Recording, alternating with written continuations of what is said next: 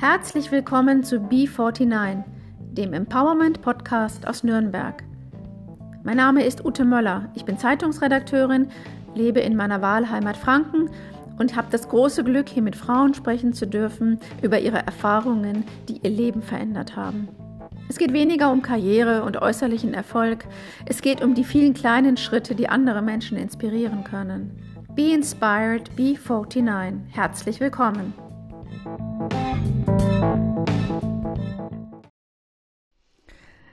Herzlich willkommen bei B49, dem Empowerment Podcast aus Nürnberg. Heute habe ich einen ganz lieben Gast, die Lotte Gruno, bei mir, mir gegenüber sitzen. Wir sitzen uns tatsächlich gegenüber. Wir dürfen heute Freitag wieder gegenüber sein, sozusagen. Man darf sich wieder besuchen. Ähm, und Corona und Krise ist auch unser Thema.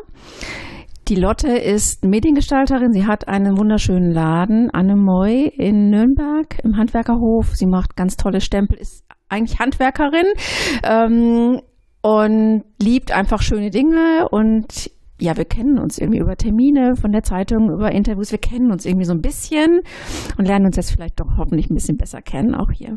Herzlich willkommen, Lotte. Hallöchen und schön, dass du mich besuchst. Wir müssen mit Corona anfangen, ähm, weil wir doch noch mittendrin stecken. Ähm, wie hat denn Corona deinen Alltag verändert? Mm, Corona hat erstmal meinen Laden geschlossen. Ähm, das heißt, ich konnte nicht mehr täglich in meinen Laden gehen und Besucher und Besucherinnen begrüßen, sondern der Handwerkerhof, wo mein Laden ist, war einfach leergefegt. Und das ist eine ziemlich ähm, eindrucksvolle Geschichte, wenn man normalerweise immer Touristen sieht und Leute, die mit ihren Rollis übers Kopfsteinpflaster klappern und auf einmal niemand mehr dort ist und man alleine dort steht und anfängt, die Sonne zu genießen und nicht zu arbeiten, weil man nicht arbeiten kann, weil keiner kommt. Also einschneidende Momente. Mhm.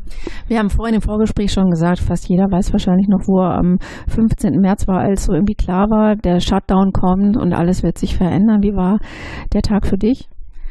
Ähm, ich fand den Tag, mm, der bleibt einem auf alle Fälle im Gedächtnis. Ähm, ich durfte an dem Tag ganz viele Absagen für Veranstaltungen gestalten und dann in meinen Laden einen Zettel hängen. Ab dem so und so vielten haben wir unseren Laden leider geschlossen, was ziemlich traurig war, weil eigentlich hatten wir ihn erst zwei Tage davor aufgemacht, weil nach Weihnachten, wo wir am Christkindlesmarkt äh, zwei Stände haben, machen wir im Januar, Februar erstmal äh, ein bisschen ruhiger, produzieren nach, sortieren die Ware und so weiter und erst Mitte März wollten wir wieder aufmachen und dann haben wir gleich wieder zugemacht. Also es war ein bisschen, äh, ja, traurig. Ja, es war ein trauriger Moment und so ungewiss, weil man nicht wusste und ja auch immer noch nicht weiß, wie lang dauert das, was kommt noch. Und man hatte an dem Tag richtig Angst, irgendwie angesteckt zu werden. Also so ging es mir zumindest. Und jetzt haben wir ja schon, glaube ich, sieben Wochen, ne? Corona. Shutdown. Sieben Wochen sind es, glaube ich. Jetzt kann man ja schon so ein bisschen zurückgucken, was so die Krise mit einem gemacht hat. Hast du so Phasen oder könntest du sagen, hm, was so hm, an dir an Gefühlen so alles nacheinander gekommen ist in der Zeit? Also ich war ab dem ähm, Shutdown mit meinen beiden Kindern hier daheim. Der eine ist fünf und war Kindergarten auspowern gewohnt und die Kleine ist noch null. Also ähm, kann noch nicht krabbeln oder was, aber mag auch irgendwie natürlich beschäftigt werden. Und dann ich, mein Laden zu, nicht wissen, was kommt. Dann hatte ich in der ersten Woche noch meinen Online-Shop offen und dachte mir, äh, ich kriege gar nichts mehr auf die Reihe mit zwei Kindern und habe den dann auch zugemacht, weil ich alles nur noch äh, falsch gepackt habe und ja, und habe mich daheim mit den Kindern eingeigelt, weil kein Kontakt zu Oma und Opa und was erstmal mit dem Papa abgemacht, eine Woche lang mal Pause, gucken, ob irgendwer Symptome hat, nicht, dass wir uns anstecken und einer im Krankenhaus landet und keine Ahnung, ab der zweiten Woche wurde es etwas ruhiger. Man kam an, man hat entdeckt, man hat ein Wohnzimmer, man kann sich auf die Couch setzen, man kann abends mal Arte in der Mediathek gucken, was ich seit Jahren nicht mehr gemacht habe. In der dritten Woche kam dann die erste Gemüsekiste geliefert. Ich habe äh, mir Getränke liefern lassen. Ich habe Lieferservices aus Nürnberg für mich entdeckt. Ich habe mir mal Blumen liefern lassen.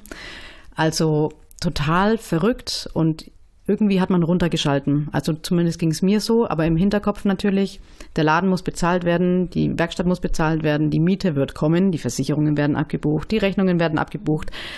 Die Soforthilfe, die natürlich nicht sofort kam, die man einfach nur sofort beantragen konnte, aber irgendwann vielleicht kommt, wer weiß. Ähm, also un, total ungewiss in die Zukunft blickend, aber irgendwie Arbeitsprozesse hinterfragen, Familienprozesse hinterfragen, wie kann man den Kontakt zur Familie, zu Freunden halten über FaceTime, über Zoom, wie kontaktiere ich Verwandte, die kaum noch was hören, die kann ich kaum anrufen, dann schreibt man Briefe, Postkarten. Also und man merkt, man ist ein so soziales Wesen und man braucht andere so sehr. Ja. Ja, das ging mir natürlich irgendwie, es ging uns allen so. Wobei ich bei mir überrascht war, wie wichtig es mir ist, die Möglichkeit zu haben, abends essen zu gehen oder so. Also irgendwie ist es existenziell für mich mit meinem Wohlbefinden verbunden, dass ich solche Dinge machen kann. Dafür war ich überrascht. So, aber man müssen vielleicht bei dir dazu sagen, weil du gesagt hast, Papa eine Woche sehen, nicht sehen oder so, dass du ja getrennt bist vom Vater deiner Kinder und ähm, da für dich ganz viel ja zusammengekommen ist jetzt mit äußerer und innerer Krise. Wie hängt das irgendwie zusammen oder? Ich glaube, ähm, ein Silvesterspruch ähm, beschreibt das ganz gut. Ich habe Silvestergrüße verschickt und eine Freundin hat zu, äh, zurückgeschrieben, ähm, die Zwanziger werden golden. Und ich dachte mir, ja Mann, 2020 wird mein Jahr. Eine Woche später ist mein Mann ausgezogen, sehr überraschend für mich. Ähm, also bin ich dann in einer kleinen privaten Krise sowieso schon ins Jahr gestartet. Das heißt, Corona als Krise war für mich jetzt vielleicht nicht mehr ganz so was Neues. Ich dachte mir einfach mal gucken, was kommt. Also ich habe versucht, alles mit Humor zu nehmen und ich glaube, Humor ist wirklich äh, Gottes Segen, wenn man irgendwie christlich vielleicht angehaucht ist. Also es ist wirklich ähm, eine Tugend und man muss die Krise als Chance begreifen, auch wenn es manchmal irre schwer fällt und man sich denkt, ich will einfach mein ganz normales Leben zurück. Also diese Vor-Corona-Normalität. Äh, und irgendwann wird einem bewusst, die wird es so wahrscheinlich gar nicht mehr geben. Also irgendwas wird sich ändern, was wird sich ändern? Und dann habe ich angefangen, Prozesse zu hinterfragen und mir zu überlegen, was, in welcher neuen Welt will ich denn leben? Was muss ich ändern? Was darf sich ändern und was möchte ich nicht, dass sich verändert?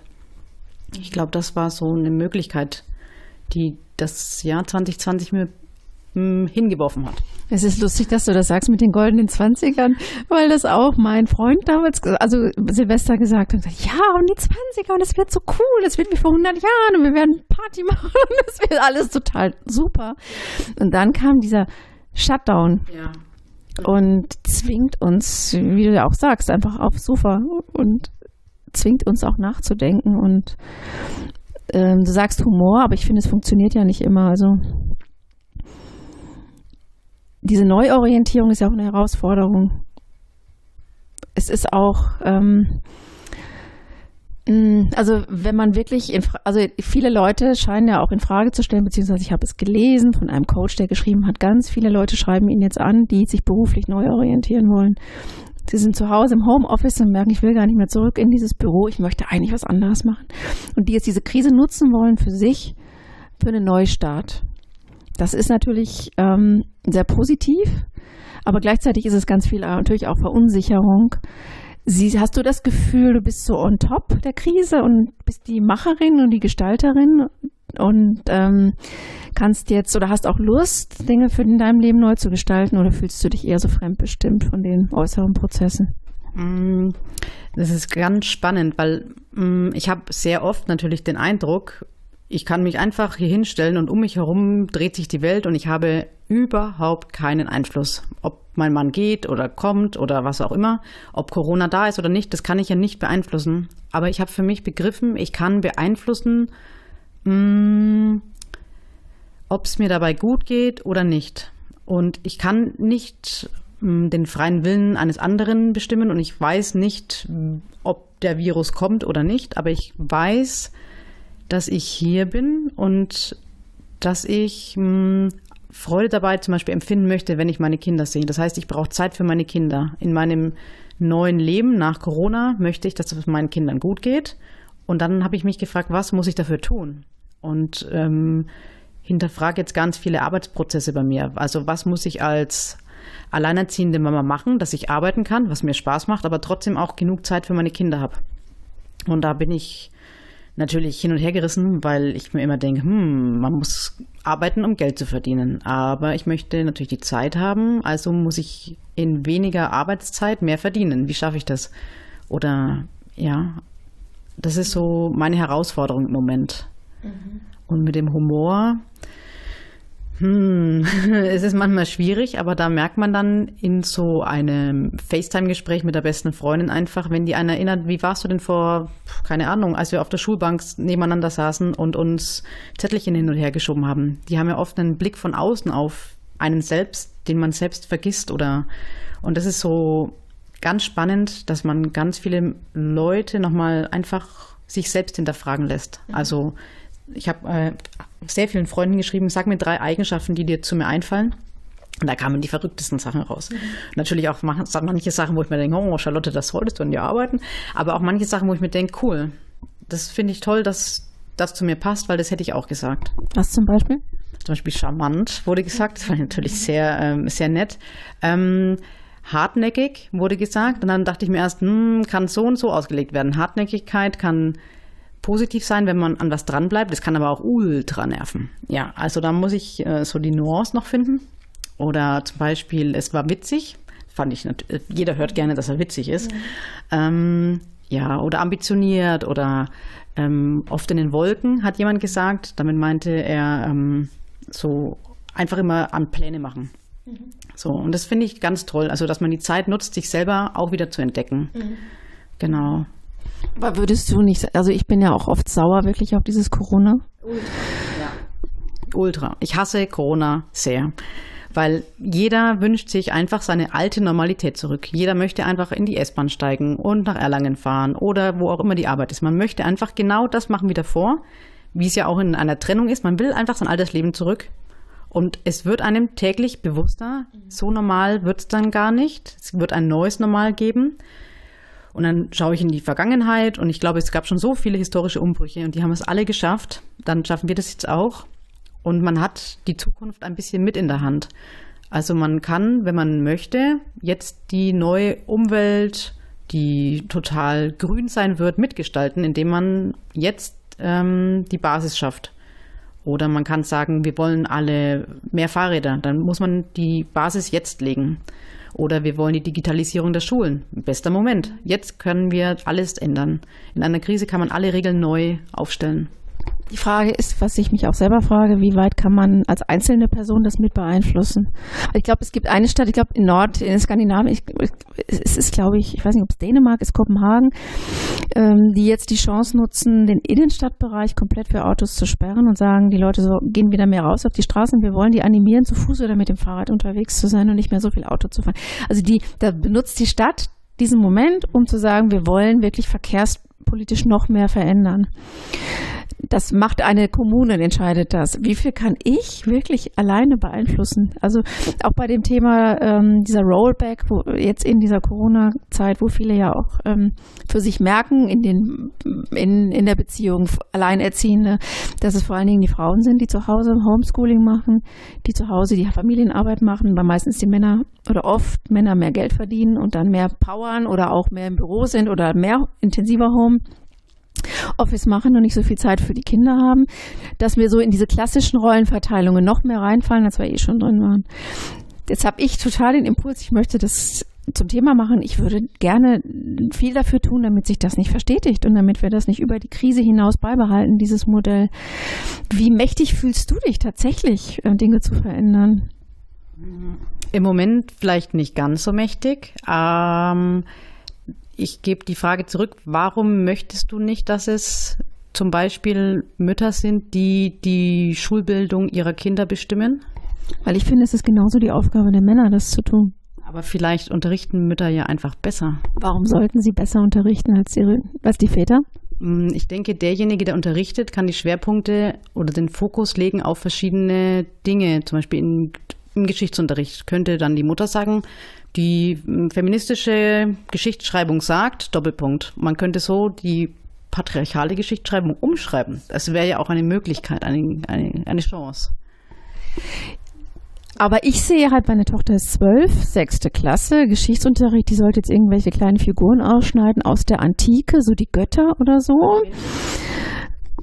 Alle männlich. Ja, es gibt auch es gibt auch ein paar Frauen, aber sehr männlich und ich sehe da nicht so, also den ich sehe sozusagen nicht den Spielraum, dass du jetzt, ich sehe auch nicht die Aufgabe darin, als Mutter jetzt ähm, Homeschooling so auf die Spitze zu treiben, dass ich jetzt da ganze Themen verändere oder mich da thematisch einklinke und denke, ähm, das ist, sehe ich sowieso als Aufgabe für mich als Mutter, auch wenn die ganz normal in die Schule geht, einfach Themen, die mir so einfallen, anzusprechen und mit ihr mal aus einem anderen Blickwinkel zu diskutieren. Dafür muss ich jetzt nicht ich das komplette Homeschooling machen. Das könnte auch der Papa machen. Und wir diskutieren trotzdem über Themen. Mhm. Hm. Also ich kenne aus meinem Bekanntenkreis ähm, im Moment nur zwei Elternpaare, die bereits Schulkinder haben. Ähm, unser Sohn ist ja im Moment nur im Kindergarten, also wir sind schön dran vorbeigeschrammt. Es gibt kein Homeschooling. Ähm, trotzdem habe ich mir natürlich die Frage gestellt, hätte ich Homeschooling so intensiv betrieben, wie es manche betreiben, weil sie natürlich Angst um die Zukunft ihrer Kinder haben. Und, und ich dachte mir, weiß ich nicht, ich habe natürlich auch manchmal die Schule geschwänzt und habe mir mein Leben selbst irgendwie versucht beizubringen. Das, ich möchte hm, nicht sagen, Homeschooling alle beiseite legen, sondern man muss vielleicht auch eigene Unterrichtsinhalte dazu erfinden.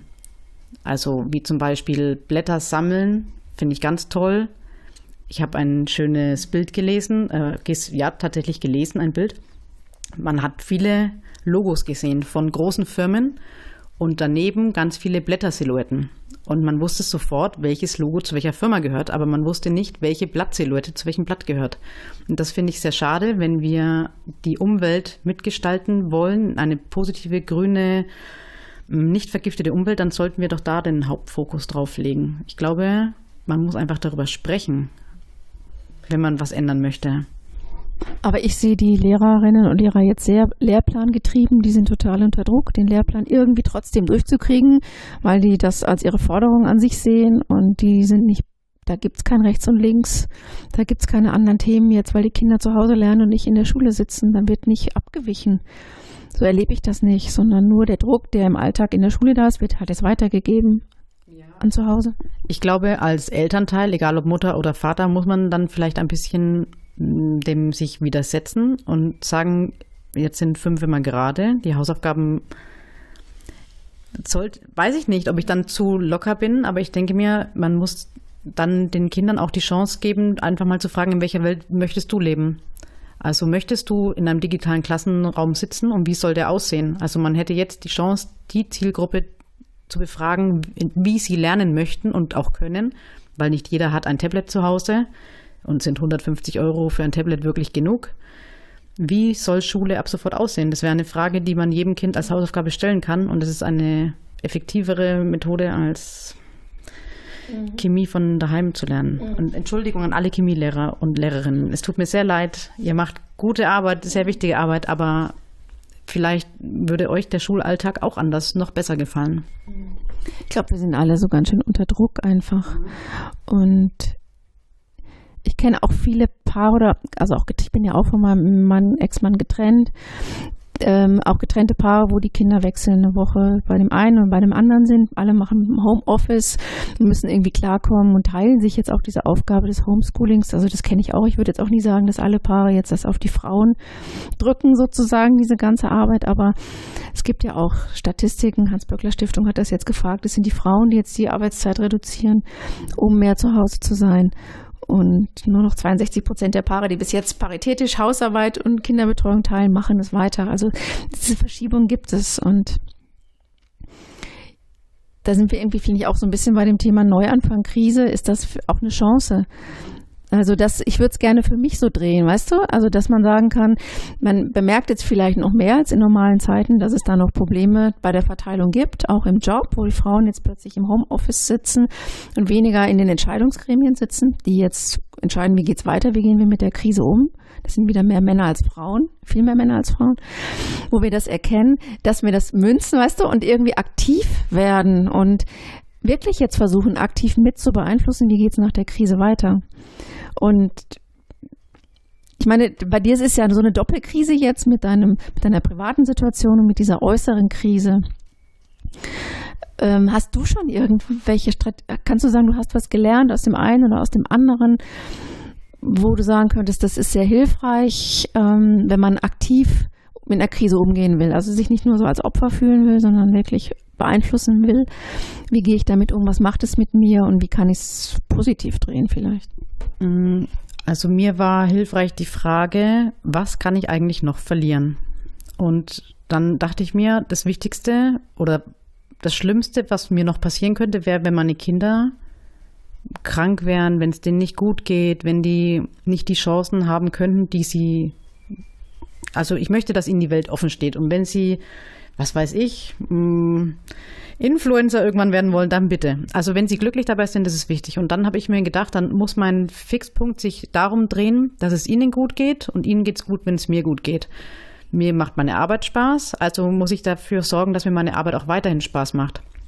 Und deswegen kam ich eben drauf, ich muss meine Arbeitsprozesse hinterfragen, überlegen, warum mache ich das, was ich mache eigentlich und wie kam es dazu, dass ich manchmal Sachen mache, auf die ich gar keine Lust habe oder die mir nicht hm, die Befriedigung in der Arbeit geben, die ich brauche und wie kann ich die hm, aus der Firma rausschmeißen sozusagen. Also da bin ich über die Arbeit, die ich irgendwie neu definiere im Moment, dahin gekommen, dass ich mehr Zeit für die Familie habe. Aber ich glaube, bei mir ist es nicht so, weil ich eine Frau bin, sondern einfach, weil ich meine Kinder gerne glücklich und lachen sehe. Also genau. Und was ich aus der Krise mitnehme, ist, dass es eine Chance ist. Also ich habe begriffen, manche Sachen, die sind unwiederbringlich einfach weg, wie zum Beispiel einfach das Gefühl, über die Straße zu laufen und die Kinder laufen aneinander vorbei, sind den besten Freund, rennen aufeinander zu und umarmen sich. Ich glaube, das ist lange Zeit noch äh, große Vergangenheit und ich wünsche es jedem Kind, dass es bald wieder einfach den besten Freund umarmen kann. Aber ich glaube, im Moment ist es einfach verloren. Und da muss man sich überlegen, wie schafft man dann diesen körperlichen Kontakt aufzufangen. Und wenn man dann eben nicht Hände schüttelt, sondern mit den Füßen aneinander klopft, was weiß ich. Also man muss dann Ersatzhandlungen finden, die dann irgendwie die neue Zukunft sind, vielleicht. Ich hoffe nicht. Ich will, ich will noch nicht so langfristig denken wie du jetzt. Aber dem Kind muss ich ja irgendwas erklären. Also dann stehen die beiden Jungs da und wollen sich umarmen und dann sagt der eine schon, der ist fünf, und wenn ich mir die Hände desinfiziere, darf ich ihn dann umarmen? Man steht da und denkt sich, oh, ich weiß es nicht, was würde Markus Söder sagen? Mhm. Und ich habe keine Ahnung. Und es ist, ähm, es ist beängstigend, mhm. weil man keine Ahnung hat, wo es hingeht. Und man greift sich an jedem Strohhalm, den es noch gibt. Aber das ist ja in jeder Krise eigentlich so, dass du nicht weißt, wie lange dauert es und wo führt mich das hin, oder? Ich hatte noch keine Krise davor. Also vor der Trennung hatte ich, glaube ich, noch keine riesige Krise. Ja, oder ich habe sie einfach ignoriert, weil ich so selbst äh, ignorant bin. Ich weiß nicht. Ähm, ich weiß nicht. Man, es ist einfach eine Fahrt ins Ungewisse. Und es ist nicht mal auf einer Straße. Es ist einfach nur eine geteerte Fläche und man weiß gar nicht, wo der Weg hinführt. Es ist einfach man fährt wohin und hat keine Ahnung. Aber da hinten ist ein bisschen sonniger, vielleicht dahin oder doch zu den Wolken, ich weiß es nicht. Ja, einfach sich überraschen lassen und ähm, versuchen, den Gefühlen zu folgen, wo es sich gut anfühlt. Also bei Freunden und Freundinnen, wo man, wo man sich gut aufgehoben fühlt. Ja, das ist natürlich, wenn man Steuerberater das hört, der würde sagen, oh, man kann doch nicht nur arbeiten, wofür es einem gut. Nein, das muss auch auf dem Konto stimmen, aber Wer weiß, ob es in einem Jahr noch Geld gibt. Keine Ahnung. Also alles ist möglich. Es fühlt sich so an, als wäre alles möglich. Das, das hört sich sehr gelassen an. Also ich meine, du bist selbstständig. Ähm, du, hast du keine Existenzängste? Definitiv. Mm, und ich unterhalte mich natürlich auch mit anderen Unternehmerinnen. Und ich kenne sehr viele, die zum Beispiel Schausteller sind und im Moment pff, pff, keine Volksfeste, Oktoberfest abgesagt da, ich weiß nicht, also entweder weint man den ganzen Tag oder man guckt einfach, dass man hofft, irgendwann wird es besser. Und also wenn ich mich von der Angst treiben lasse, das habe ich in meiner Krise gelernt, die Angst ist der allerschlechteste Ratgeber. Und mit der Angst passiert genau das, wovor man Angst hat. Das ist, ja, Mhm. Die Angst macht das Herz schwarz, also das, so fühlt sich's an und nicht der Angst folgen. Ist leicht gesagt, weil ich glaube, weil ich auch glaube, dass ähm, man nicht darum herumkommt, sich mit dieser Angst auseinanderzusetzen. Also man muss sie, ich habe es mal so visualisiert, es gibt ja so Meditationen, wo du dann deine Angst visualisierst.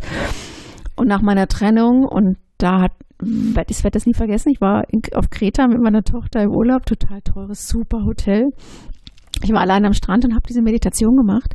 Und diese Angst war wirklich wie so ein schwarzer Stiermann irgendwie mit feurigen Augen stand direkt vor mir. Es war so gruselig, die Angst war so krass da und es hat mindestens ein Jahr gedauert und ganz viel Prozess, bis, bis, ich die, bis ich die so leicht hatte, die Angst und sagen kann, okay, du bist da, aber es ist auch okay. Also das ist ja auch eine, also ich habe es auch als sehr gewinnbringenden Prozess empfunden, weil ich mich da wirklich weiterentwickelt habe. Das ist ja wieder diese Frage, Krise als Chance. Ähm, ja, es ist auch eine Herausforderung. Es tut auch mal weh. Also ne, zu der Angst kann ich sagen, ähm, also da muss ich anfangen, ähm, als die Krise mit meinem Mann und mir begann, war ich hochschwanger. Und Hochschwangere neigen dazu, mh, hysterisch würde ich nicht sagen, das ist das falsche Wort, aber sehr emotional gesteuert zu sein. Und es war bei mir einfach nur noch Angst. Wir hatten ein Problem und ich hatte einfach nur Angst vor dem, was dann passiert ist, weil ich durch meine Angst natürlich die mega, äh, ja, einfach unheimlich nervös wurde und unheimlich genervt habe, absolut. Und rückblickend dadurch, dass ich jetzt schon die Erfahrung gemacht habe, lass dich nicht von diesem inneren Trieb der Angst leiten. Tief durchatmen. Ich habe jetzt atmen wirklich. Ich atme ein und atme aus. Und dann kann ich es manchmal, dass ich mir einfach denke, es ist mir jetzt egal, ich verlasse diesen Raum und dann bleibt die Angst da, wo ich war und ich kann einfach in den Himmel gucken und weiteratmen. Also mir hat mh, diese Angsterfahrung in diesem Trennungsprozess mit meinem Mann, der ja irgendwie immer noch andauert, geholfen, Corona eher als eine Art zweite Krise in meinem Leben zu betrachten, wo ich die Angst nicht hinlasse. Weil wenn die Angst, also nicht so sehr, ich übertrage die im Moment natürlich dann ganz viel auf äh, diese private Trennungssache, aber wenn ich die Angst auch noch in meinem Beruf zu leben lasse, dann ist die Kreativität kaputt. Und wenn die Kreativität kaputt ist, dann kann ich meine Firma gleich aufhören. Aber das will ich gar nicht. Da habe ich lange dafür gearbeitet und deswegen bleibt die Angst da draußen. Die bleibt einfach weg und mit jedem Produkt oder mit jeder Dienstleistung, die ich ähm, rausschmeiß, weil sie mir ein schlechtes Gefühl gibt, fühle ich mich freier und die Angst kommt nicht in meine Firma. Und wenn ich dann natürlich finanziell mir das angucke, denke ich mir, holla, da müssen wir ganz schön kreativ sein und einfach hoffen. Also ich glaube, die Hoffnung stirbt zuletzt. Und ein Spruch, den, äh, der gefällt mir gut. Am Ende wird alles gut. Und wenn es noch nicht gut ist, ist es nicht das Ende. Und das glaube ich. Mhm. Und wer weiß, vielleicht werde ich nächstes, also vielleicht bin ich vielleicht in zwei Jahren kein Stempelmensch mehr, sondern Fensterputzerin. Aber vielleicht bin ich dann so glücklich wie nie in meinem Leben, obwohl ich noch nie darüber nachgedacht habe, diesen Beruf zu machen. Vielleicht ist es dann genau der Beruf, der nach mir gerufen hat. Und so ein Prozess, wo sie so eine, doch beruflich eine, eine krasse Veränderung kommt, ähm, das ist auch nichts, was dir Angst macht oder. Ich glaube, ohne, also das klingt jetzt ein bisschen blöd, aber ich glaube, hätte ich die private Trennung nicht mh, mm, davor schon durchgemacht, glaube ich, ich würde jeden Tag schlotternd da sitzen und mir denken, man laden, man laden, man laden, man laden, man laden. Und so denke ich mir, ich habe gefühlt schon alles verloren. Also das ja, so ein Liebeskummer klingt halt. Also ich habe gefühlt alles verloren, was mir wichtig war. Also es kann gar nicht schlimmer kommen, außer dass meine Kinder nicht mehr lachen. Und deswegen habe ich meinen Fokus und die sind so in einer Blase der Glückseligkeit, hoffe ich.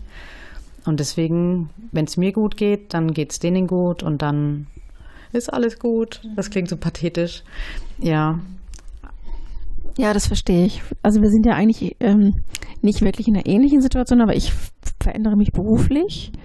Du das habe ich mir natürlich ausgesucht. Deine Trennung hast du dir nicht ausgesucht, natürlich. Gar nicht. Aber wir haben beide so neben Corona ja noch so andere relativ große Baustellen. Und das hast du ja super beschrieben für dich, was das, wie sich das so beeinflusst gegenseitig.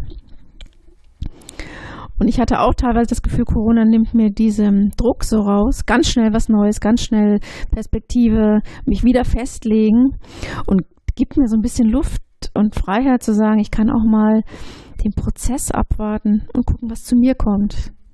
Also das ist vielleicht das, was Corona mir so mich so bestärkt hat in dem in dieser Einstellung, dass man auch mal zulassen kann. Weil dieser Punkt der Sicherheit ist ja auch immer so wichtig in Krisen. Man verliert plötzlich Sicherheit. Verliert. Also in einer Krise verliert man alles. Man ist einfach im freien Fall und greift im ersten Moment erstmal nach allem, was man hat. Und dann greift man nach irgendeinem Blatt und man schneidet sich die Hände auf und denkt sich, das war nix. Und dann habe ich mir einfach gedacht, meine Hände helfen mir gar nicht, ich muss einfach zuhören. Das heißt ja nicht umsonst Beruf, das ist ja irgendwie auch Berufung. Und dann habe ich in mich hineingehört, in mich hineingehört, gehorcht, ähm, was am Anfang eigentlich in mir gerufen hat, dass ich das mache, was ich mache. Und da suche ich so den roten Faden zurück ein bisschen in der Vergangenheit und gucke, wo es dann in die Zukunft führt. Weil ich habe irgendwann irgendwo angefangen und wie in jeder Freundschaft oder Beziehung hat es am Anfang einen Startpunkt gegeben und der war so der Urknall. Und ich habe in mir irgendwie diesen Urknall wiedergefunden, was meinen Beruf angeht und versucht, ihn wieder freizulegen von diesem ganzen Morast der Jahre. Und natürlich verliere ich dabei auch viele Dinge, irgendwelche Produktlinien, wo ich mir denke, oh, irgendwie, und dann denke ich mir, aber es ist egal. Ich fokussiere mich jetzt und schaffe mir dadurch Freiräume. Ja. Ich habe gestern auf Netflix die Reportage über ähm, Michelle Obama Becoming angeschaut. Und da wird sie an einer Stelle von Studentinnen gefragt, wie ist es denn nach dem Weißen Haus zurück ins alte Leben? Und sie sagt, es gibt kein Zurück ins alte Leben sondern ich muss jetzt mein neues Leben, ich muss jetzt auch wieder innehalten und gucken, was will ich jetzt? Was sind jetzt meine Ziele? Das ist nicht mehr das gleiche wie vor der Zeit als Präsidentengattin. Das ich habe mich verändert und muss mich selber wieder finden. Und manchmal finde ich das wunderbar, wenn ich das höre, wow, was für eine Chance ist eine Veränderung, ist eine wahnsinnige Chance, wieder neu über sich nachzudenken.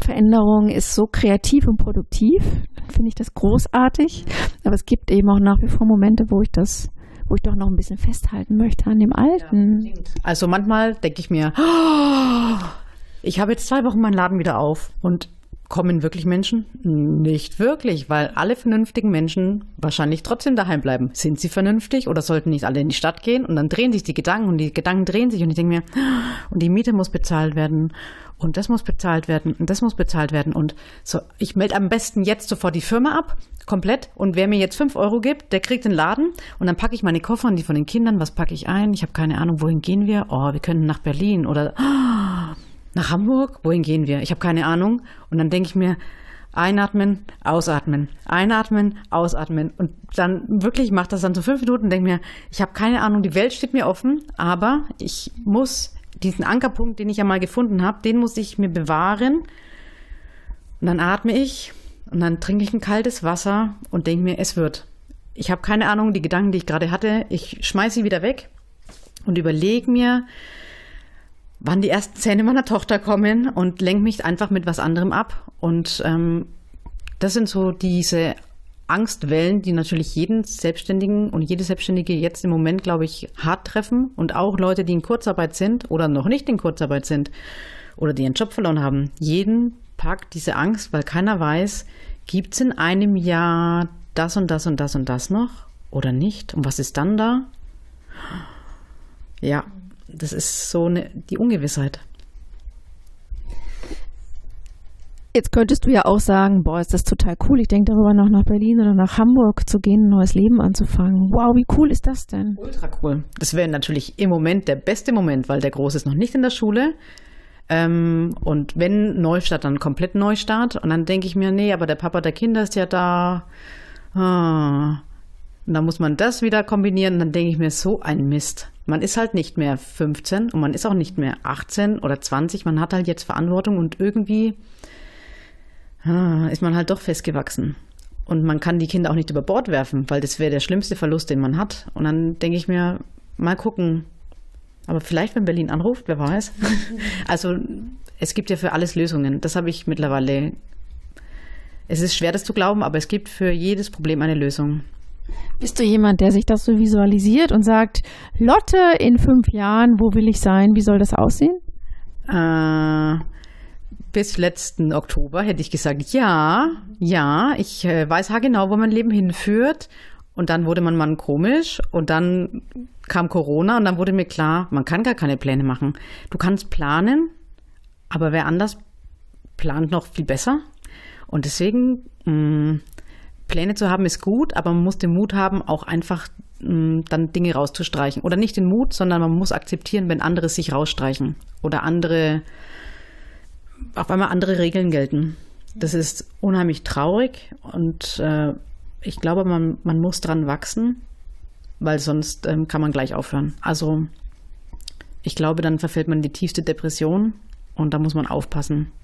Deswegen, ich visualisiere nicht, ich spreche mittlerweile unheimlich viel mit allen Menschen und frage, was die denken und was die für Erfahrungen gemacht haben und wo, wie die mich einschätzen. Ich glaube, oft ist die Außenwirkung, die man vermittelt, sehr wichtig, um sich selber manchmal kennenzulernen. Also ich fand es witzig, dass Leute gesagt haben, ich bin oft in den Wolken oder so, wo ich mir denke, ich bin noch gar nicht so der nachdenkliche Typ. Aber ja, fand ich interessant. Um was damit zu machen? Mm, naja, zu überlegen, wie kommen die drauf, dass ich zum Beispiel witzig bin. Das finde ich interessant. Also einfach so. Wahrscheinlich vielleicht einfach, weil es stimmt. ja, aber es gibt dann andere Leute, die halt dann sagen, nee, du witzig da, nee. Also ich finde das halt interessant einfach. Ich glaube, die Außenwirkung ist doch auch mm, oft entweder Selbstbestätigung oder eben, dass man denkt, das denken die über mich, das ist aber komisch. Wie ist denn das überhaupt, ähm, weil wir ja vorhin das Thema hatten, so diese Gender-Perspektive auf, auf die Krise. Bist du feministisch unterwegs?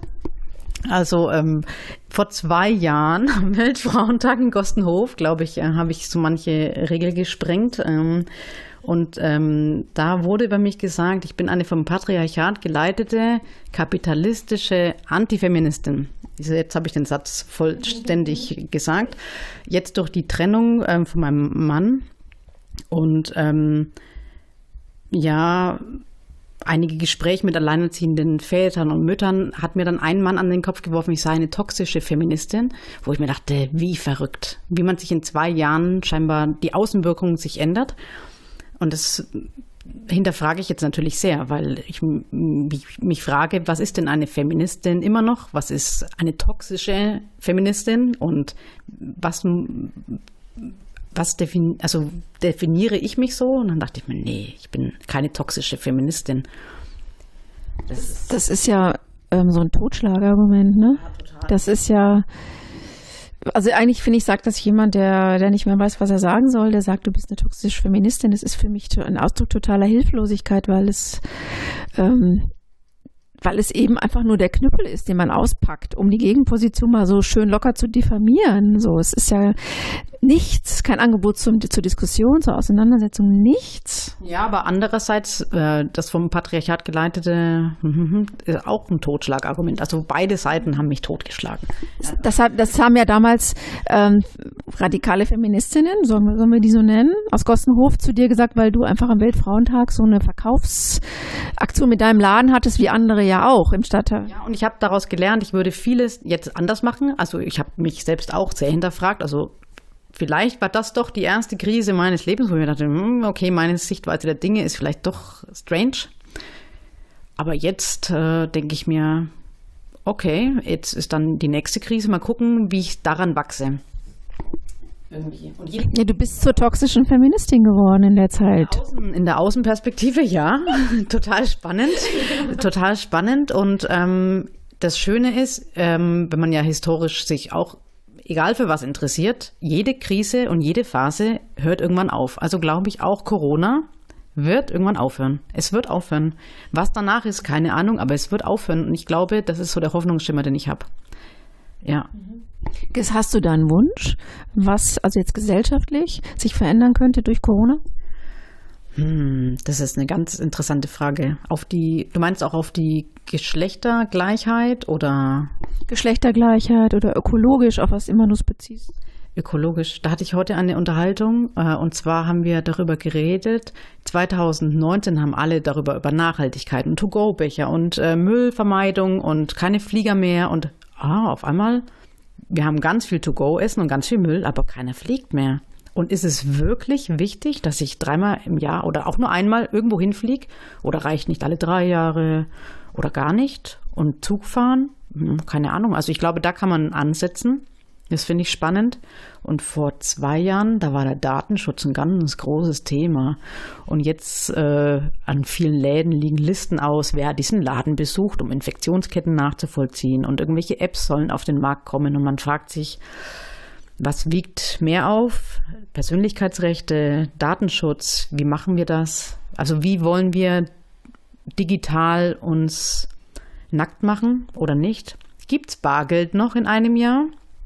Steckt hinter allem die Aluhut-Verschwörung, Bargeld soll abgeschafft werden? So viele Fragen und Antworten, keine Ahnung. Mm, ich sehe das auch wie du, es sind ganz viele Themen und ähm, also wie ich ja vorhin schon gesagt habe, dieses, diese Geschlechterverteilungsgeschichte, da finde ich, sollte man möglichst laut sein oder einfach artikulieren, dass man nicht möchte, dass es wieder einen Rollback gibt, sondern dass man vielmehr mit anderen zusammen jetzt diesen Punkt nutzt, um transparent zu machen, wie wichtig Diversität ist. Da finde ich, sollte man, oder möchte ich auch nach Wegen suchen, wie man das transportieren kann. Ähm, aber vieles ist ja, nein, es ist immer verwoben. Es ist die persönliche Entscheidung, fliege ich fünfmal im Jahr oder nicht. Es ist aber auch eine politische, besteuere ich Kerosin, wie teuer sind Flüge, ähm, was sind die ganzen Bedingungen.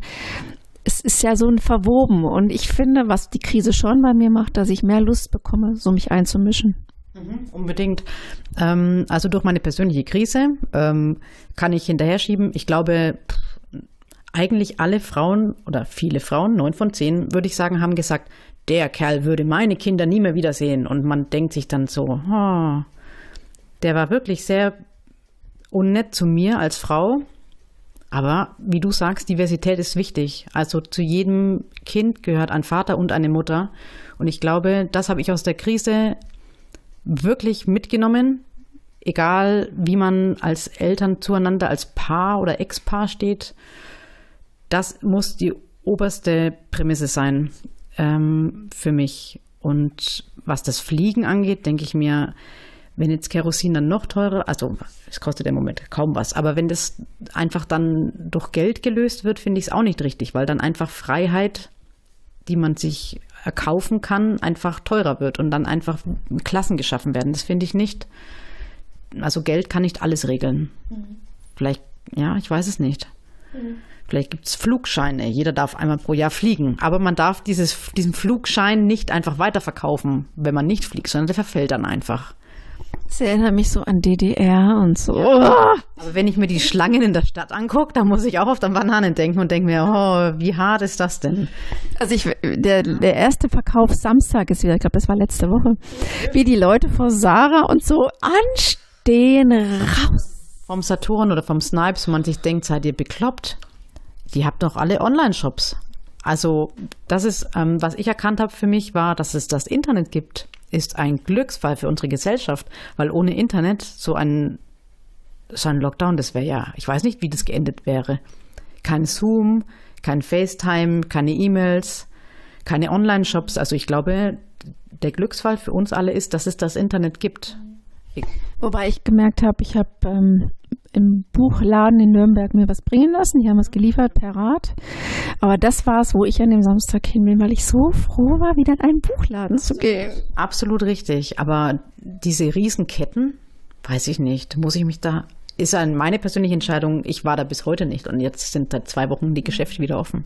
Ich war auch noch nicht, außer dem Buchladen und dem Supermarkt war ich noch nirgendwo. Ich war noch nicht beim Friseur. Ja, oder bei der Maniküre. ja. Bald wieder. man, man, lernt dann halt einfach sich selber auch kennen, glaube ich. Was fehlt mir wirklich? Also so viele Leute habe ich gefragt, was machst du, was ist das Erste, was du machst, wenn alles wieder öffnet, wenn alles wieder offen hätte? Auf Konzerte gehen, ins Kino gehen, ins Schwimmbad gehen. Also da merkt man erst, was man wirklich vermisst. Und dass man vielleicht den Schuhladen um die Ecke nicht bräuchte. Aber andere brauchen ihn. Also es gibt ihn. Genau. Also auch die Krise ist divers irgendwie, oder? Wäre das ein gutes Schlusswort oder magst du ein Schlusswort sagen? Nein, ich bin nicht würdig ein Schlusswort, weil die Krise geht ja noch.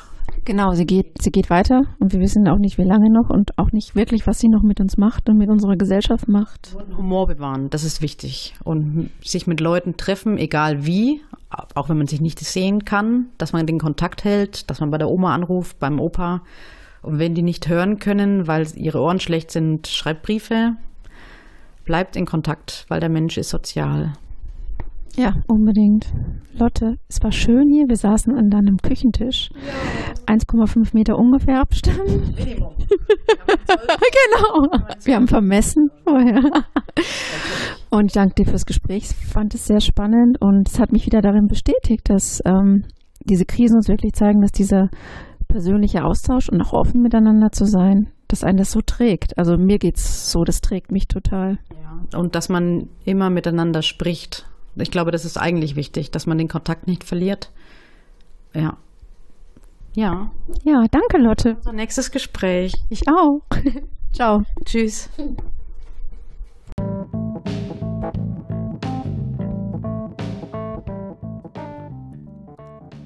Fast acht Wochen nach dem Start des Corona-Shutdowns gibt es tatsächlich, finde ich, Positive News. Es kam auch gerade ein bisschen heraus mit dem Gespräch mit Lotte Gruno. Wir haben Zeit, uns zu besinnen auf uns selber. Wir haben Zeit, darüber nachzudenken, was uns wichtig ist. Manchmal nervt es, aber es ist auch eine Chance. Und ähm, ich finde es auch interessant, dass jetzt so Beziehungsberater und Coaches sagen, dass ähm, auch Paare jetzt merken, dass sie sich wieder darauf besinnen, was ihre Beziehung ausmacht, dass sie wieder darüber nachdenken, was ihnen wirklich ist, wichtig ist. Auch beim Sex zum Beispiel dass auf der einen Seite zwar immer mehr ähm, Vibratoren, äh, Sexspielzeug verkauft wird, auch die Pornoindustrie, ähm, der geht es im Moment ziemlich gut.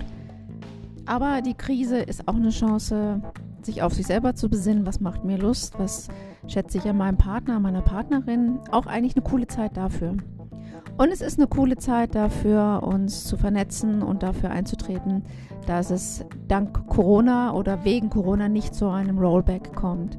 Dass wir jetzt noch stärker als vorher dafür kämpfen, wie wichtig Diversität ist in der Wirtschaft, aber auch in der Familie. Also Corona-Eltern, ähm, ist cool, lasst uns uns vernetzen. Ich promote den Hashtag ähm, Corona-Eltern Franken, damit wir auf lokaler Ebene uns stark dafür machen, dass wir die Chance nutzen, aus der Krise das Positive rauszuholen und uns stärker noch laut zu werden zum Thema Geschlechtergerechtigkeit, 50-50, Parität. Das sind jetzt auch Themen, die die Krise hochploppen lässt und für die wir uns stark machen können. Eigentlich eine coole Zeit. Selbstreflexion, gesellschaftliches Engagement, beides gehört zusammen, beides ist cool und lasst es uns aus der Krise sozusagen mitnehmen in die Zeit, äh, wenn hoffentlich wir uns wieder noch mehr treffen und sehen und vernetzen und persönlich reden können miteinander. Euch allen eine gute Zeit. Bis zum nächsten B49 Empowerment Podcast aus Nürnberg.